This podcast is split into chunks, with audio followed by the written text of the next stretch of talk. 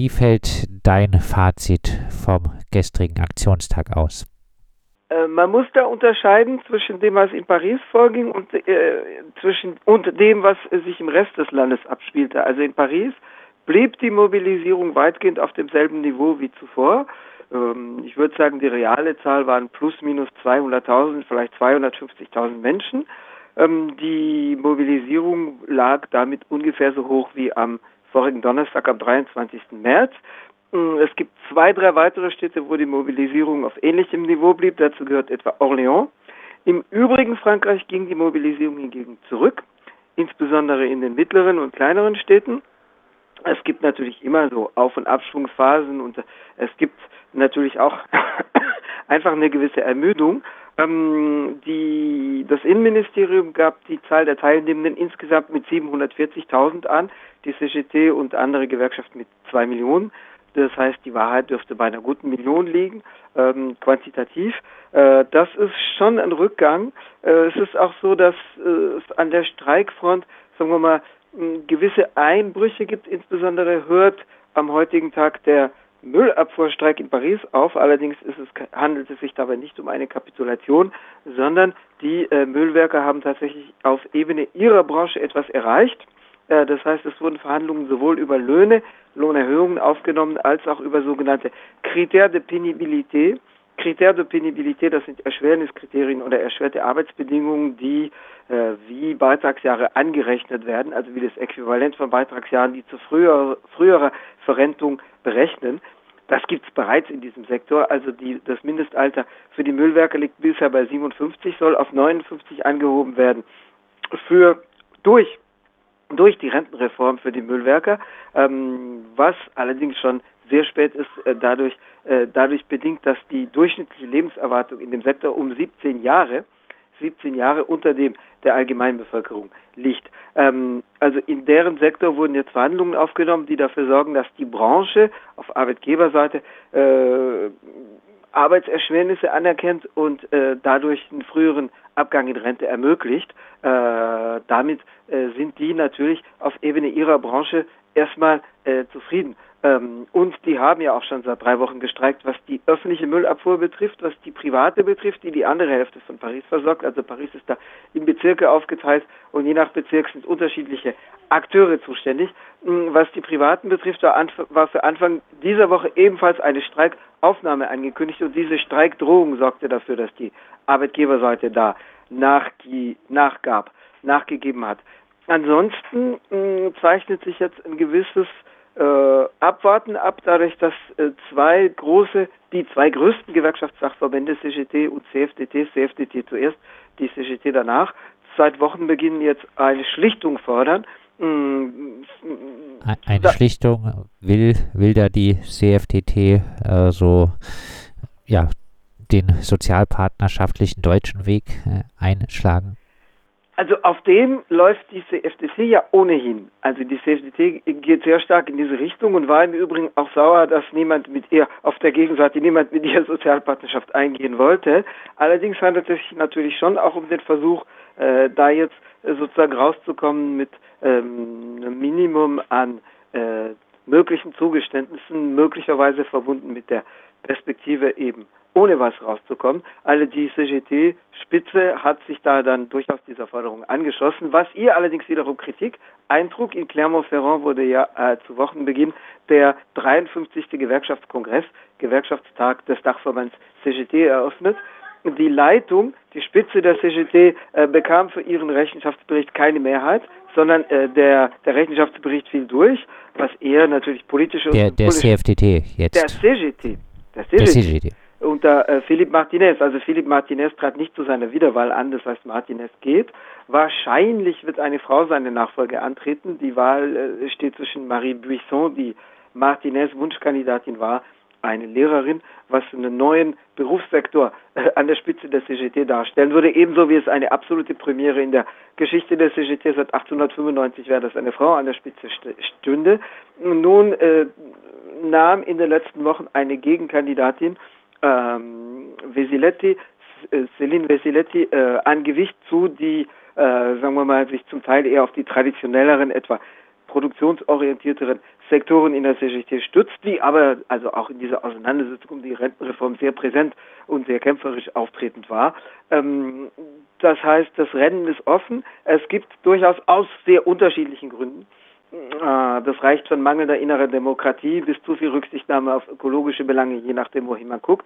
Aber es gibt aus sehr unterschiedlichen Gründen Unzufriedenheiten. Aber beim Rechenschaftsbericht fiel jetzt der Vorstand durch und da wurde insbesondere Kritik an dieser Schlichtungsforderung laut. Äh, und es gibt, es gibt auch Videos, die zirkulieren, wo Delegierte die Leitung fragen, wer hat euch ein Mandat gegeben, hier die, die, eine Schlichtung anrufen zu wollen? Weil die Schlichtung ginge auch mit einer Protestpause oder Kampfpause einher. Also sicherlich einerseits mit dem reformistischen Drall, den äh, der beiden Gewerkschaftsführungen in unterschiedlichem Ausmaß innewohnt, ähm, zusammenhängt, aber schon auch damit begründet, äh, dass äh, Teile der Gewerkschaften fürchten, da jetzt ohne was rauszukommen, äh, weil nicht ganz klar ist, was der nächste Schritt ist. Also was manche favorisieren, was an der Basis zum Teil diskutiert wurde, wäre zu sagen, man könnte ja nochmal einen Zahn zulegen. Äh, also die, den Versuch, eine Zahl zuzulegen durch direkte Aktionen, Blockaden, Bahnhofsbesetzungen, Hafenbesetzungen, das, äh, das gibt es ohnehin, das wird ohnehin gemacht. Ähm, auch da ist natürlich klar, das wird sich nicht über Monate in gleicher Intensität durchhalten lassen. Noch eine Zahl zulegen könnte man, was als Idee an der Basis mal andiskutiert wurde, ist, dass man eine Monte National macht, das heißt eine Zentraldemonstration in ganz Paris, wo man dann eine Million Leute in Paris hätte. Das hat natürlich nochmal eine andere Qualität, wenn man eine Million Leute äh, auf der Straße hätte, wo dann die, die, Polizei gar keine Kontrolle mehr hat, wann die von der Straße gehen. Ähm, das, das hat ab und zu gegeben in der Geschichte. Das hat es einmal gegeben mit mm, realistisch geschätzt 750.000 Leuten am 27. Mai 2003. Damals ging es auch schon um eine Rentenreform, die vor allem damals die überwiegende öffentlichen Dienste äh, betroffen hat. Ähm, da gab es diese Monte National da. Da stand man dann auf einer Brücke über die Seine und sah, dass es sich aber der Strom sich über drei Brücken gleichzeitig ergoss mit einer Breite von 40 Leuten pro Reihe und dass es sechs Stunden dauerte und gar nicht mehr oder über sechs Stunden und nicht mehr abriss. Äh, und da fing es dann an, die Eisenbahner von Dax, von Mont-le-Marsan, von Bordeaux, also ganz Süd- und Südwestfrankreich durch. Ähm, da, da, das, das wäre sicherlich nochmals, wo man nochmal eine Steigerung hinlegen könnte. Äh, also da gibt es durchaus Initiativen oder Ideen, aber sagen wir mal, auf bei, der, bei den Gewerkschaftsführungen dämmert jetzt eher die Idee hoch zu sagen, ja gut, wie kommt man da jetzt raus, ohne als äh, Verlierer dazustehen. Wir hatten beim äh, letzten Mal auch äh, darüber gesprochen äh, oder äh, spekuliert, dass äh, die Staatsmacht auf eine Strategie der Spannung äh, setzt. lässt sich das sagen? Also am gestrigen, Ablauf, am gestrigen Ablauf würde ich das nicht festmachen können, weil es doch vergleichsweise eher ruhig blieb. Ich denke, die Staatsmacht ist auch nicht monolithisch, also aus einem Stein gegossen oder homogen, sondern da gibt es unterschiedliche Akteure oder auch Akteurinnen mit unterschiedlichen Strategien. Ich denke, die Idee gibt es durchaus, das zynische Kalkül zu sagen, sollen die doch zu Gewalt greifen und äh, wir sorgen dann dafür, dass das Publikum sich abwendet, weil es den Leuten dann zu viel wird. Ähm, die, also die Idee gibt es auch in linksradikalen oder sich für linksradikal haltenden Kreisen, äh, die sowieso äh, Aktionen, den Erfolg von Aktionen nur daran messen, ob und wie oft es brennt. Aber die Idee gibt es durchaus auch in Kreisen der Macht, dass man sagt, äh, ab einem gewissen Punkt äh, überschreitet das die Akzeptanzfähigkeit der Mehrheit des Publikums. Ähm, gestern war allerdings keine Eskalation, wurde keine Eskalationsstrategie gefahren. Äh, das hängt sicherlich, äh, also das hängt sicherlich auch damit zusammen, dass äh, es keine homogene Strategie in Kreisen der Staatsmacht gibt, sondern eher hier mal Kalküle aufgestellt und dort wieder verworfen werden. Das andere ist aber, dass die äh, polizeiliche Spannungsstrategie, die ja auch Öl ins Feuer goss, insbesondere durch Polizeigewalt, wohl zurückgefahren werden musste, weil es zum Teil auch diskreditiert war. Äh, drei Sachen dazu. Das eine ist, es gibt wachsende Kritik vom Europarat, von Amnesty International, von der NGO, von der Nichtregierungsorganisation RSF, also Deutsch Reporter ohne Grenzen, die sich über Übergriffe gegen Journalisten, über grundlose Massenfestnahmen, äh, denen dann gar keine Strafverfolgung äh, folgt, weil man alle möglichen Leute eingesammelt hat, also wo wachsende Kritik daran geäußert wird. Äh, also Innenminister Damaner hat auch schon den Europarat in Antwort darauf aufgefordert, Beobachter zu den Demonstrationen zu entsenden. Das ist das eine. Das heißt, es geht bis in weit linksliberale Kreise hinein und in Justizkreise, dass man sagt, so geht's nicht. Das Zweite ist, es gibt schon auch eine Diskreditierung, äh, äh insbesondere der motorisierten Sondereinheit, das ist sozusagen die die, die Prügeleinheit fürs Grobe, die Brave oder Brav FM, M für motorisiert. Das ist eine Einheit, die 2019, im März 2019, im, in Antwort auf die Gelbwestenbewegung und konkret damals auf das Abfackeln des Nobelrestaurants äh, Le Fouquet äh, neu geschaffen wurde. Das ist eine Einheit, die auf Motorrädern unterwegs ist und also wirklich für fürs grobe buchstäblich zuständig ist. Es gab eine Vorläufereinheit, die nannte man Voltigeur, also die Springer, die musste im Dezember 2000, äh, nicht 2000, sondern im Dezember 1986 aufgelöst werden, nachdem die im Zusammenhang mit studierenden Demonstrationen einen daran unbeteiligten jungen Mann, Malik Usekin, buchstäblich totschlugen. Damals musste sogar der Rechtsausleger konservative Innenminister Charles Pasqua diese Einheit auflösen und missbilligen. Die wurde, wie gesagt, in, in, vergleichbarer Form neu geschaffen oder eine, Nachfolge, eine vergleichbare Nachfolgetruppe wurde im März 2019 geschaffen, nachdem die Gelbwesten doch ein bisschen äh, äh, auf, den Putz, äh, auf den Putz schlugen. Ähm, diese, von dieser Einheit kursiert seit einer Woche eine Audioaufnahme. Äh, da hat jemand mitgeschnitten, dank verbreiteter Informationstechnologien, äh, wie sich Angehörige dieser Einheit unterhielten und auch mit von ihnen festgenommen unterhielten. Das ging von, ihr könnt eure Zähne einsammeln, bis zu, beim nächsten Mal fährst du nicht im Polizeiauto, sondern im Krankenwagen. Da ging es um Anspielungen auf die Herkunft, also mehr als Anspielungen, Drohungen einer äh, jungen Frau mit jüdischem Vornamen. Salome wurde gesagt, ihre Herkunft könne noch Probleme aufwerfen.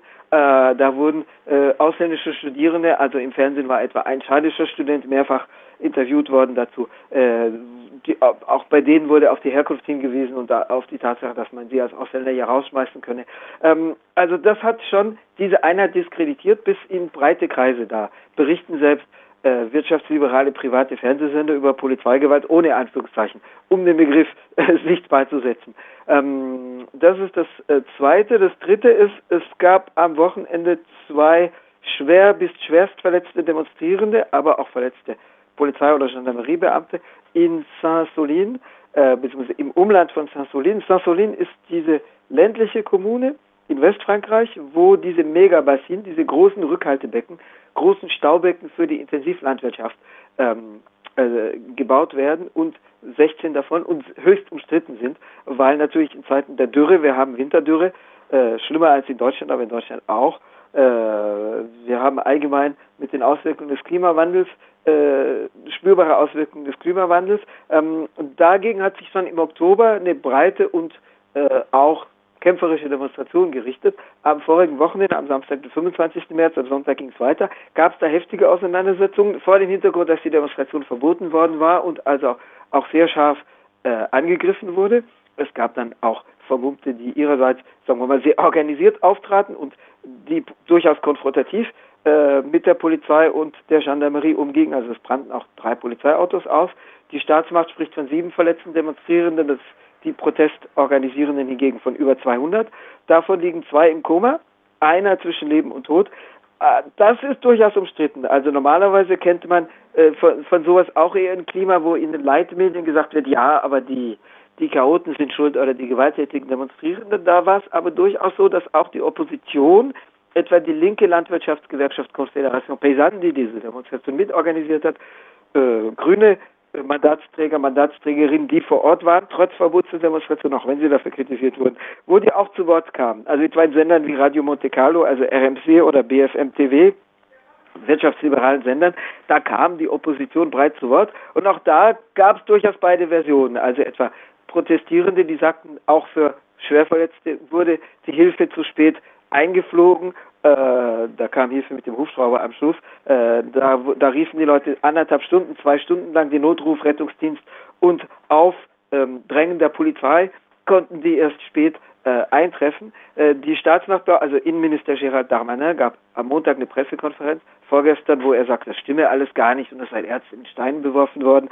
Gestern oder heute früh tauchte beim dem linken in, bei der linken Internetzeitung Mediapart allerdings eine Aufnahme auf, die sehr äh, dafür spricht, äh, also da wurde Funkverkehr mitgeschnitten und da, da spricht alles dafür, dass tatsächlich die These stimmt, dass die Rettung äh, verspätet, also durch staatliches Handeln verspätet eintraf für, für Personen. Das, ähm, das, zieht, das wirft in breiten Kreisen zumindest Fragen auf. Also ich denke, die, die, die militant demonstrierten, die haben nicht den die Unterstützung des breiten Publikums nicht mehrheitlich, aber die Staatsmacht steht auch massiv dafür in der Kritik. Beginnend damit, warum die Demonstration verboten wurde. Weil selbst die, die sich heftig distanzierten, sagen, aber das mit, den, dies mit dieser Intensivlandschaft, Landwirtschaft in Zeiten der Winterdürre, das geht gar nicht. Und warum schützt Ein, der Staat das?